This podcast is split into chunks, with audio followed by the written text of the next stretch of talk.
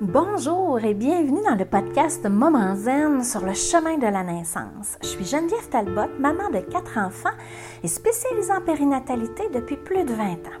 Dans ce podcast, tu trouveras bien sûr des informations sur la grossesse et l'accouchement, mais aussi des enseignements de pleine conscience qui vont transformer ta vie et t'aider à développer sans cesse une meilleure version de toi-même à travers la maternité. Laisse-moi t'accompagner sur le chemin de la naissance, sur le chemin de la co-naissance. Alors, dans cet épisode, je te présente la clé passe-partout qu'est la respiration.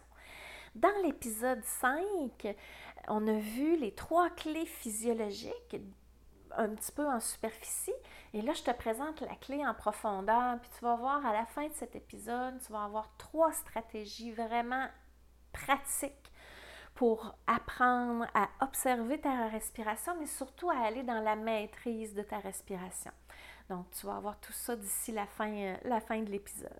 Alors, d'abord, je veux juste te préciser que la respiration, c'est une clé passe-partout, effectivement, autant pour la grossesse, pour l'accouchement, pour la vie en postnatal et pour jusqu'à la fin de tes jours. Tant qu'il y a un souffle qui t'habite, ta respiration va toujours être ta meilleure alliée, une fidèle amie qui va toujours être là quand tu vas en avoir besoin. Et la respiration, c'est un peu comme notre reflet. C'est un peu comme le miroir de nous-mêmes. C'est le miroir de nos émotions. Quand je suis en colère, par exemple, je, ma respiration bloque souvent j'ai de la difficulté à respirer, ma respiration va être plus saccadée, plus euh, pris, non pas libre, elle va être vraiment contenue. Euh, je vais souvent venir, euh, tu sais, des fois, il y en a qui sont en colère, ils viennent rouges comme sous pression. Donc, la respiration a un impact énormément euh, quand on est en colère. La même chose quand on est triste, tu sais, quand on fait des sanglots, là, puis que là, on n'est pas capable de parler, puis que la voix nous tremble. C'est vraiment, la respiration, c'est le miroir de nos émotions. Et c'est un vase communicant. Si je suis triste et que je fais des, je sanglote, et que j'arrive à prendre une respiration, à me concentrer, à mieux respirer, je vais libérer aussi la tristesse puis les pleurs qui m'habitent. La même chose pour la colère. Si je suis très en colère, je vais prendre deux, trois bonnes grandes respirations, puis je vais sentir déjà le calme à l'intérieur de moi s'installer. Puis la même chose, si je suis en colère et que j'observe la colère et que j'essaie de de l'exprimer ou de la libérer des fois par écrit ou en frappant sur un objet quelconque, après ça, ma respiration, ça va avoir un impact sur ma respiration. que je travaille sur l'émotion ou sur la respiration, ça a un impact sur, sur l'autre. C'est comme main gauche, main droite. D'accord? Alors, juste pour, avant de, te parler un petit peu plus en détail de la respiration, je, voudrais juste prendre peut-être euh, une minute pour que tu puisses observer ta respiration telle qu'elle est. Peu importe ce que tu es en train de faire en ce moment, que tu sois en train de marcher, de faire à manger, de travailler, d'être en voiture, continue de faire ce que tu fais, mais fais juste observer ton souffle, observer par exemple l'air qui entre et qui sort de ton nez. Puis tu observer la respiration sans changer quoi que ce soit en ce moment. Mais la respiration, c'est un peu comme un enfant qui se sent observé. Quand on observe le souffle, le souffle se calme sans qu'on y ait euh, mis de la volonté. On fait juste observer. Pour terminer, tu pourrais juste prendre volontairement une grande respiration profonde.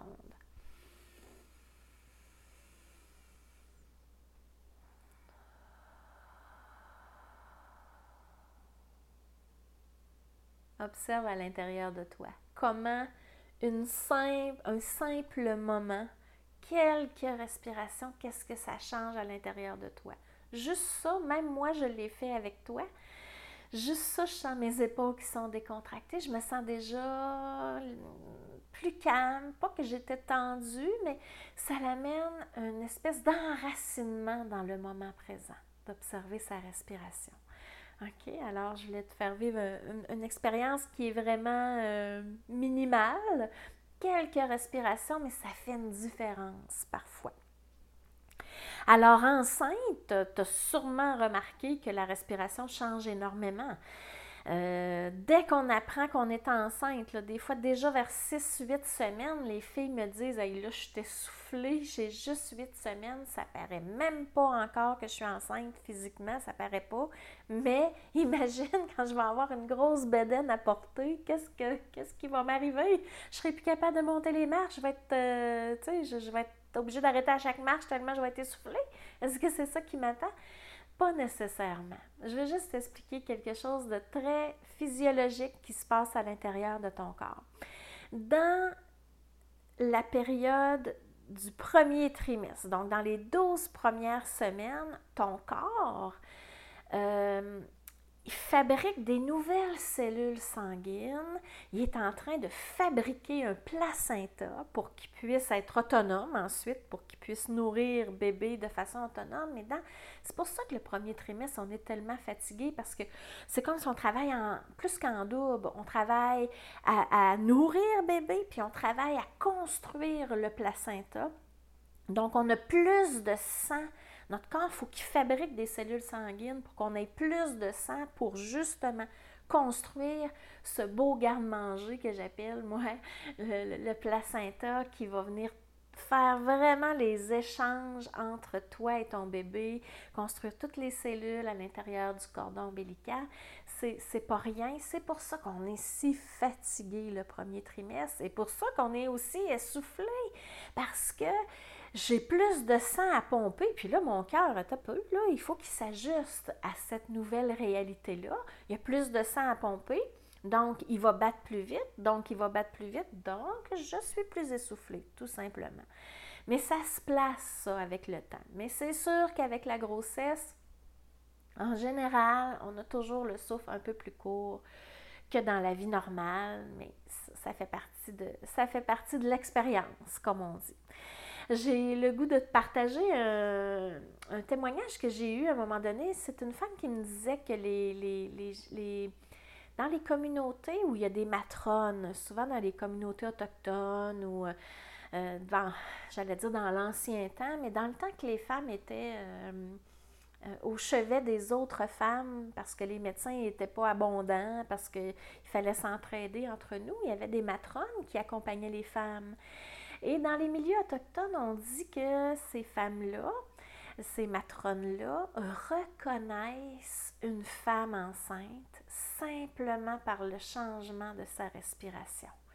La femme souvent ne sait même pas encore qu'elle est enceinte, mais quand même moi, là, je pourrais même pas observer ça. Il faudrait que j'aie l'œil plus aiguisé, probablement, mais je trouvais ça merveilleux, puis je me disais, c'est important de... c'est une histoire importante parce que c'est universel. Toutes les femmes vivent des changements avec leur respiration dès les premières semaines de grossesse. Alors, le souffle, qu'est-ce que ça permet? C'est vraiment un un ancrage très important. C'est pour ça que c'est une alliée fidèle, parce que je peux me référer à elle, je peux l'observer. À chaque fois que je décide d'observer ma respiration, c'est sûr qu'elle va être là. Elle est toujours présente 24 heures sur 24, 7 jours par semaine. Elle est toujours disponible au moment où moi je le suis. Donc, je peux l'observer et en l'observant, ça crée un enracinement. C'est-à-dire que pendant que j'observe ma respiration, mon esprit n'est pas en train de vagabonder à gauche, à droite. Peut-être que ça va vagabonder quand même, parce que notre esprit il, est fait pour, euh, pour être stimulé, pour générer des pensées. C'est sa job à notre esprit. Mais le temps que je me concentre sur une inspiration, par exemple, je suis dans le moment présent. Et c'est une bénédiction parce que c'est en en un claquement de doigts comme ça, on peut revenir instantanément présente à nous-mêmes. Donc, euh, euh, la, respiration permet, c'est ça, de se recentrer rapidement. C'est un outil extrêmement puissant pour libérer les tensions, pour libérer les émotions, le stress, les peurs. Donc, pendant la grossesse, c'est un allié extraordinaire pour ça parce qu'on vit tellement de changements pendant la grossesse qu'on a besoin de se ramener parce que des fois, on ne fournit pas à comment je dirais bien, à, à, assimiler tous les changements, que ce soit physique, que ce soit dans notre couple, que ce soit dans, notre vie, dans notre travail. Il y a des choses, des fois, qu'on. ça amène des changements. Il y en a qui sont obligés euh, d'être retirés du travail, etc. Donc, euh, la respiration amène aussi physiquement, la respiration amène une meilleure circulation sanguine. Et quand on dit meilleure circulation sanguine, on pense à quoi? On pense à bébé. On pense à bébé qui est à l'intérieur de notre ventre, qu'on veut qu'il soit bien nourri. Alors, plus je vais. Euh, il, va, il va être nourri quand même si je ne passe pas mon temps à observer ma respiration, mais notre sang va être vraiment mieux oxygéné si je prends des respirations profondes, si je vais marcher, si je vais prendre l'air, bien sûr, ça compte aussi parce que ça va avoir un impact sur notre respiration, toutes ces activités-là. Donc, euh, c'est pas banal. Donc, on, par notre, c'est par notre respiration que notre enfant euh, se développe à l'intérieur de nous. OK? Il faut pas, faut pas oublier ça parce que la respiration, c'est la vie. Ça me maintient en vie et ça maintient en vie l'enfant que je porte à l'intérieur de moi. Donc, la respiration peut amener aussi beaucoup de détente. Euh, tu vas voir à la fin, je vais vous présenter, je vais te présenter des stratégies, dont une pour le sommeil. Si tu as de la difficulté à t'endormir, la respiration amène une détente, une décontraction profonde. Ça diminue beaucoup l'agitation mentale hein, quand on, on est stressé, on est anxieux, euh, on est agité mentalement. Ben, le fait de prendre des respirations va permettre de diminuer ce bavardage mental-là ou du moins de, l'apaiser, ou du moins d'être accompagné par le souffle. Donc, l'agitation mentale ne prendra pas toute la place. C'est quand, même, euh, très important. Alors, euh, pendant l'accouchement, euh, un des bienfaits de la respiration, en fait, quand je dis que la respiration, c'est une clé passe-partout, pendant l'accouchement, tu sais, beau avoir ton chum qui est là, qui te fait des massages, des points de pression, qui bouge avec toi, qui t'aide à faire des suspensions, qui, tu sais, il est là, il est engagé, puis il est tout là. Si tu n'arrives pas à te concentrer sur ta respiration, à chercher à, entrer à l'intérieur de toi avec cette respiration-là, tous ces beaux outils-là et cette belle présence-là autour de toi va avoir une limite. OK? Ça part, la, la, la, maîtrise de toi part de toi. Tout ce qui est autour, ce sont des aides? Des aides absolument essentielles parce que, on dit souvent qu'une femme enceinte ne devrait jamais accoucher toute seule, OK? Ça, c'est exceptionnel l'impact de, des gens qui sont autour de toi, des outils qu'ils vont mettre en place pour t'accompagner. Mais si toi, tu n'arrives pas à te maîtriser, pas à te maîtriser, mais à, te concentrer sur ta respiration, tous ces outils-là à l'extérieur vont avoir... Euh, une limite, une limite qui peut simplement te mener à, l'épidurale, qui peut te mener des fois à la, à la pas la procrastination, mais le, pas l'arrêt du travail non plus, mais des fois il y a des petits blocages, dans, il y a des périodes de blocage dans le travail parce qu'on est stressé, on est anxieux et tout ça. Puis des fois la respiration peut nous permettre de passer à travers ces moments-là aussi. Donc, à la fin, une des stratégies qu'on va voir, ça va être aussi euh, pour, euh, pour l'accouchement, euh, parce qu'à l'accouchement, la respiration va te permettre de conserver ton énergie aussi, va créer la sécrétion d'endorphines. les endorphines, c'est comme une morphine naturelle que tu as à l'intérieur de toi. Donc, c'est une clé vraiment majeure pour l'accouchement, ça c'est définitif. Alors au quotidien, qu'est-ce que tu peux faire? Moi là, je suis, la... je suis favorable à tout ce qui est fait des petits pas. OK? Tu sais, je pourrais te dire, je pourrais te donner une prescription. Tous les jours, tu t'assois sur un coussin de méditation et tu respires pendant 30 minutes. Je pourrais le faire et tu pourrais le faire et ce serait wow. Mais je me suis rendu compte avec le temps que ces prescriptions-là, ça tombait à l'eau parce que les, filles trouvent ça trop intense, trop de temps, trop... Euh, ils ne sont pas capables de le mettre en place. Alors, le plus petit pas possible, ça peut être quoi? Ça peut être exactement ce qu'on a fait tout à l'heure, de t'arrêter, pas arrêter tes activités, mais juste arrêter ton attention, la poser sur ta respiration, prendre quelques respirations conscientes. si tu fais ça plusieurs fois par jour, ben c'est de l'expérience que tu vas mettre dans ta valise. L'intention ici, c'est toujours de mettre du bagage dans la valise. Là, on parle aujourd'hui en vue de, l'accouchement, bien sûr, mais ce bagage-là, tu vas l'avoir encore après. Là. Ce que tu vas avoir appris comme maîtrise du souffle pendant la grossesse, tu vas l'avoir pour le postnatal aussi après. Alors, tous les moments, moi, je suis vraiment la, pro euh, petit pas. C'est-à-dire, tu es en train de couper tes légumes je pour faire euh, le souper ou pour faire une soupe, peu importe, une recette quelconque. Tu peux couper tes légumes et respirer profondément, consciemment en même temps. Ça ne te prend pas plus de temps, ça te gronde et ça te, limite le bavardage mental parce que ça demande quand même de la concentration. On essaie de ne pas couper nos doigts en même temps qu'on respire consciemment, donc on fait quand même deux choses en même temps. Il y en a qui vont me dire Ouais, mais tu sais, c'est pas comme être assis sur un coussin puis faire juste ça. Sais-tu quoi? Ils ont tout à fait raison. Mais entre pas s'asseoir sur mon coussin puis pas faire pantoute de respiration consciente, j'aime mieux que tu en fasses pendant que tu fais autre chose. Tu es assise à un feu rouge, tu es assise dans ta voiture, tu attends un feu rouge. Qu'est-ce qui t'empêche de prendre deux, trois respirations conscientes? Tu es à l'épicerie, tu attends à la caisse pour aller euh, payer euh, ta commande. Qu'est-ce qui t'empêche d'être debout, bien droite, puis de respirer profondément? Tu peux garder les yeux ouverts, il n'y a pas personne qui va voir que tu es en train de respirer consciemment.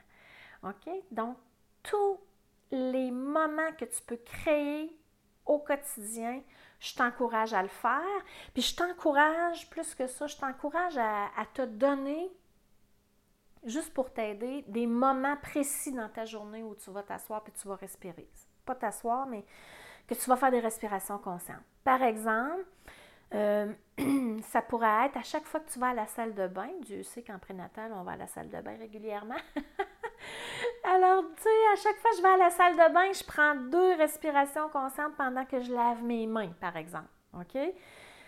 C'est pas long, OK? Ou, je respire pas consciemment. Si on dit 20 à 30 secondes, se laver nos mains, fait que, tu sais, ça fait quand même euh, quelques respirations qu'on peut faire là. Ça peut être euh, avant les repas, ça peut être avant le dodo. Moi, j'ai commencé beaucoup comme ça. Moi, je ne suis pas quelqu'un qui a de la difficulté à s'endormir. Mais je trouvais qu'avant de me coucher, ça faisait comme une coupure entre ma journée puis la nuit qui s'en venait. Puis assez souvent, je faisais deux, trois respirations, puis je tombais endormie, mais c'est pas grave. Ça, c'était une expérience que je mettais dans mon bagage. Plus je vais faire de respiration consciente, plus mon bagage va augmenter, plus ma, valise va, va, se remplir doucement. OK? À ce sujet-là, avant d'aller vraiment aux, trois stratégies que je veux te présenter aujourd'hui, euh, je, te propose, euh, si tu as le goût, de télécharger les 25 stratégies sur la respiration.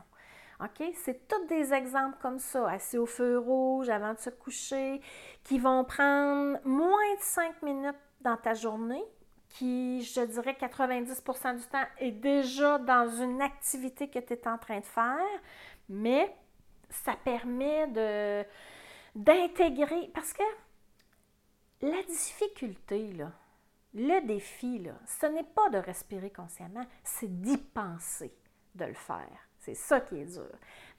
Moi, je t'invite, je vais essayer de. Je vais m'organiser pour te le mettre dans les liens là, sous l'épisode pour que tu puisses les télécharger. C'est complètement gratuit.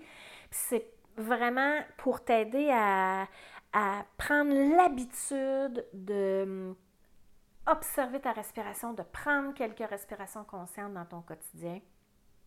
Donc, euh, puis là-dessus, j'ai des techniques euh, qui sont pas nécessairement, tu sais, que tu peux t'asseoir sur une chaise puis vraiment le faire, mais tu sais, c'est toutes des choses que tu peux faire en cinq minutes. C'est toutes des choses simples. D'accord? Alors, on passe aux stratégies de respiration. J'en ai trois que je veux te proposer aujourd'hui. Facile à faire au quotidien. Si ça t'intéresse d'aller un petit peu plus loin, commence justement par cinq minutes par jour. Puis, avec ces stratégies-là, ça peut être euh, ça peut être facile. Tu mets un timer sur ton téléphone, cinq minutes, tu vas voir, ça passe quand même assez rapidement. Alors, la première stratégie que je te propose, c'est vraiment pour la maîtrise de la respiration. OK? C'est apprendre à, mettre de la volonté dans sa respiration. C'est ce que j'appelle, euh, on appelle ça en, yoga, euh, on appelle ça inspire égale expire. C'est un, rythme classique euh, qu'on fait régulièrement. C'est pas une respiration qui est spécifique au prénatal. ma deuxième stratégie est plus spécifique au prénatal, quoi qu'on l'utilise très, très, très volontiers en, régulier aussi, comme je dis souvent. En yoga régulier, c'est les gens qui sont pas enceintes, c'est soit avant ou après. Donc, euh, inspire égale expire, qu'est-ce que ça veut dire? Ça veut dire que mentalement, tu vas compter en secondes le temps que tu prends pour inspirer. Par exemple, tu inspires, ça te prend 4 secondes. Tu vas tenter de faire la même chose avec ton expiration. Tu vas tenter d'aller vers le même temps. Donc, 4 secondes pour expirer. Puis là, là, tu vas voir, c'est la respiration, c'est un outil de, connaissance de soi. Hein. Il y a des jours que tu vas peut-être faire 8 secondes, il y a d'autres jours que tu as de la misère à faire 3, puis 5, euh, 6, des fois, ça va être dans ton idéal, puis des fois, c'est 4, peu importe. Chaque jour, chaque expérience, tu dois accueillir ta respiration comme elle est là. Des fois, on est plus fatigué. Des fois, on a des tensions dans notre corps qui, nous empêche de respirer profondément, c'est pas grave. OK? C'est normal. Dans la stratégie là, ici, en ce moment que je te propose, c'est inspire égale expire. Si tu fais 4 secondes à l'inspire, tu essaies de voir si tu es capable de faire 4 secondes à l'expire.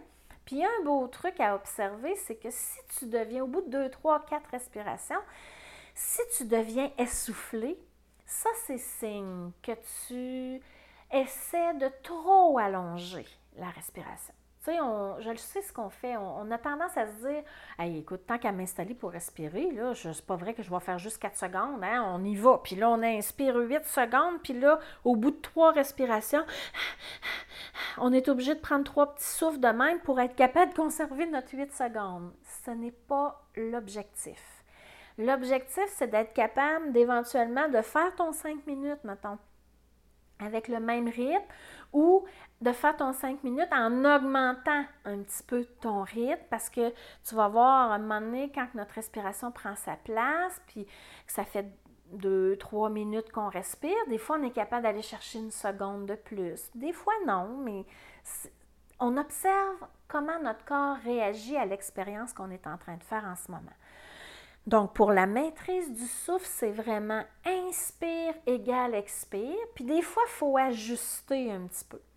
J'ai des filles qui me disent, oh, moi, l'expiration, je pourrais te faire ça pendant 12 secondes, puis l'inspire, 2 secondes, je suis full. Tu dois pour cette stratégie-là, si tu veux l'appliquer, tu dois réduire un peu ta longueur, un peu, un peu ta longueur d'expiration pour être capable de prendre l'expansion davantage au niveau de la cage thoracique, au niveau de ton diaphragme à l'inspire. Puis la même chose, ça peut être l'inverse. Donc, des fois, il faut raccourcir un pour pouvoir équilibrer inspire égale expire. Puis tu sais, c'est pas un examen, puis on n'est pas au centième de seconde près. Là. OK? Donc, tu comptes dans ta tête 1, 2, 3, 4 à l'inspire. La même chose à l'expire. 1, 2, 3, 4. Essaie de faire le même temps. La deuxième stratégie, c'est plus pour se préparer au sommeil Et c'est aussi pour l'accouchement. OK? Moi, en présentiel, je travaille un petit peu inspire égale expire parce que, euh, bon, on commence par ça, mais je tombe très, très, très, très, très rapidement dans l'expiration plus longue que l'inspire. Pourquoi? Parce que c'est cette stratégie-là que tu vas avoir besoin pour l'accouchement. Pour l'accouchement, on a besoin de l'expiration. Pour entrer dans la douleur, pour la laisser sortir, pour euh, amener, euh, laisser passer la contraction, l'intensité du travail, c'est l'expiration qui va nous aider. Donc, cette stratégie-là, elle est exceptionnellement puissante pour l'accouchement. Tu peux l'utiliser quand tu veux t'en aller vers le sommeil aussi. OK? Donc, ce qu'on fait, c'est la même chose que la première stratégie. On compte la durée de notre inspiration. Par exemple, je reprends mon 4 secondes. Puis là, on essaie de faire au moins 5 secondes à l'expire. Donc, 5 secondes. Puis, on pourrait aller jusqu'à doubler la longueur de l'expiration par rapport à l'inspire. Ça veut dire que je pourrais faire 4 secondes à l'inspire. Puis, je pourrais aller jusqu'à 8 secondes d'expiration. Mais l'idée, ce n'est pas de forcer. Si après 6 secondes, tu n'en peux plus, tu n'en peux plus. OK? Ça ne sert à rien de forcer le souffle. De toute façon, il va venir cogner à ta porte et ton cœur va se mettre à battre plus vite. Il va être, tu vas être essoufflé et tu vas être obligé de te recentrer et de recommencer. c'est ça qui va arriver, tu vas voir. tu vas sûrement l'expérimenter parce qu'on l'expérimente tous. Puis c'est. faut voir ça, voir ça comme un jeu. Tu sais, c'est pas. Euh, il n'y a pas de pression, puis tu peux pas échouer. À partir du moment où tu respires profondément, consciemment, tu peux pas échouer aucunement. OK? Donc, l'expiration plus longue que l'inspire, si, je sais pas, moi, euh, euh, plus tu arrives vers la fin de la grossesse, plus c'est celle-là que tu dois pratiquer si tu veux être capable de l'utiliser, l'utiliser pardon, pour l'accouchement. Mais tu peux varier. Tu sais, si tu fais des exercices respiratoires tous les jours, tu peux varier selon tes besoins. Il n'y a pas. Tu sais, si tu es rendu à 40 semaines puis tu dis, moi, aujourd'hui, je fais inspire égale expire, il n'y a aucun problème. C'est plus dans l'intention de mettre des bagages dans ta valise pour l'accouchement. Expire plus grand qu'expire va être vraiment ciblé pour l'accouchement. Puis si tu essayes de faire ça avant de t'endormir, tu vas voir des fois deux, trois respirations, puis tu te réveilles le, en pleine nuit. Assez souvent, enceinte, on ne fait pas la nuit au complet sans se réveiller jamais. Mais euh, on ne se rend pas compte qu'on tombe dans le sommeil, puis euh, c'est correct comme ça aussi. Alors, la dernière stratégie, c'est une stratégie qui vise à énergiser, à apaiser, puis à désaturer. Donc, on énergise et on apaise le corps et on désature l'esprit avec cette stratégie-là. Moi, c'est une de mes préférées. C'est ce qu'on appelle la respiration à quatre temps. Si tu télécharges, que je te parlais tout à l'heure, mon document sur euh, les, stratégies de, respiration, elle est dedans cette stratégie-là. Puis en téléchargeant les stratégies, tu vas recevoir aussi éventuellement par courriel des méditations, euh, dont une pour euh, la respiration à quatre temps. C'est quoi à quatre temps? C'est que on inspire et on expire. Donc, l'inspire, c'est le premier temps. OK? Donc, j'inspire par exemple 4 secondes. Le deuxième temps, c'est ce qu'on appelle en yoga la rétention à poumon plein.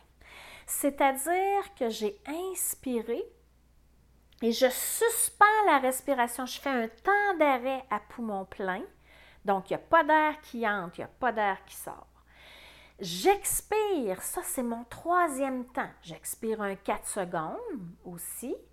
Et le quatrième temps, c'est ce qu'on appelle la rétention à poumon vide.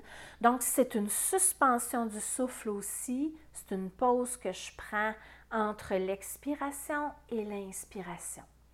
Puis pourquoi à quatre temps? On va essayer de faire ce que... Il y en a qui appellent ça la respiration carrée aussi. Peut-être que tu as déjà vu ça sur euh, YouTube ou Internet c'est exactement la même chose. La respiration carrée, c'est que pour mes quatre temps, mes quatre phases respiratoires, je vais respirer la même durée. Bon, Pour reprendre mon exemple, je vais changer de, durée. On va dire qu'on y va pour 5 secondes. 5 secondes, c'est pas mal. On va commencer par 3 ou 4. Donc, j'inspire pendant 3 secondes. Je suspends ma respiration à poumon plein pendant 3 secondes. J'expire pendant 3 secondes. Et je suis en rétention à poumon vide pendant 3 secondes. Donc, c'est une respiration carrée. Les quatre phases respiratoires, les quatre temps. Inspire, rétention poumon plein. Expire, rétention à poumon vide, ont la même durée. Puis tu sais, si, euh, tu n'y arrives pas, puis que là, ça ne marche pas, puis je n'étais pas capable d'avoir la même durée, observe. Observe à l'intérieur de toi. Tu peux, tu sais, on, peut se ramener dans l'observation, dans les épisodes qu'on a vus euh, précédemment, parce que l'observation, c'est aussi une clé. Observe ce que ça fait à l'intérieur de ta respiration. Peut-être que c'est bloqué. Peut-être que tu vas devenir essoufflé. Peut-être que tu es plus à l'aise à l'expire, à poumon vide. Euh, observe aussi ton discours intérieur. Bon, c'est bien, je suis pas capable de respirer. Hein. Tu vois encore, je sais, moi, c'est pas fait pour moi, je suis pas bonne là-dedans, j'ai déjà essayé, ça fonctionne pas. Puis là, ça part. Le jaspinage mental est parti. OK? Observe et persévère. Parce que tu sais, si tu fais la respiration à quatre temps, puis maintenant tu fais quatre secondes à inspire, puis là, au bout de une, deux secondes de poumon plein, tu en as assez, puis tu fais quatre secondes expire, puis tes six secondes à poumon vide parce que celle-là, tu es bien, c'est pas grave. Il n'y a rien de grave, OK? L'idée de faire à quatre temps, les quatre temps égales, c'est qu'en plus d'aller chercher à s'énergiser avec l'inspire et la rétention au poumon plein, en plus de s'apaiser avec l'expire et la rétention en poumon vide, on amène une maîtrise dans le souffle. Mais de la maîtrise, ça s'acquiert juste par l'expérience. Il n'y a rien d'autre. Juste en m'écoutant, c'est pas suffisant. Juste en le sachant, c'est pas suffisant. Il faut s'asseoir puis le faire, s'asseoir et le refaire. Puis il y a une journée que ça peut aller très bien, puis le lendemain, ça marche pas. Et ça, c'est la vie. C'est l'expérience du changement. OK? Donc, euh, c'est ça que je voulais te présenter aujourd'hui, mes trois stratégies euh, qui viennent complémenter, si tu as le goût de les télécharger, les 25 stratégies sur, euh, sur la respiration que tu peux faire en moins de 5 minutes par jour. Alors, je te dis à bientôt. bonne respiration, bonne observation et on se voit au prochain épisode. Bye bye!